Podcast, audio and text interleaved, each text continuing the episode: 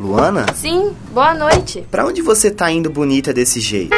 Pode seguir o GPS, Bruna? Vire à direita. Moço, é a direita. Pra onde você tá indo? Eu sei um caminho muito melhor. Pra onde você vai, Paula? Quer companhia? Oi? Você chegou ao seu destino.